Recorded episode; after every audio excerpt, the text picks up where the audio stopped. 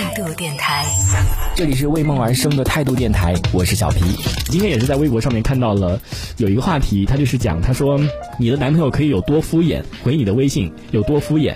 然后有两个印象我还蛮深刻的，现在想起来很好笑。有一个女生呢，她发给她男朋友，其实就是一个四秒的这种语音的语音的这个微信的一个，其实是一个截图，就并不是截图，就是一个表情包。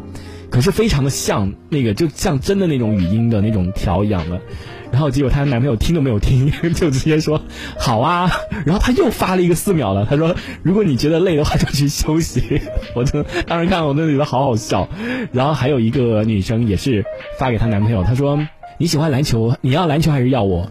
然后她男她男朋友就说，嗯，你跟篮球都一样重要，然后他女朋友说只能选一个，他说那我要你。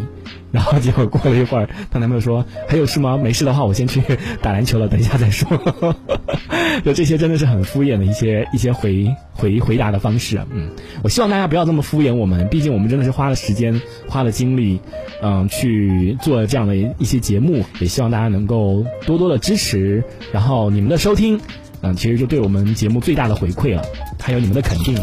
这一小节我们暂时先聊到这里。喜欢我们节目的朋友，别忘了订阅关注。这里是为梦而生的态度电台，我是小皮，我们下次接着聊。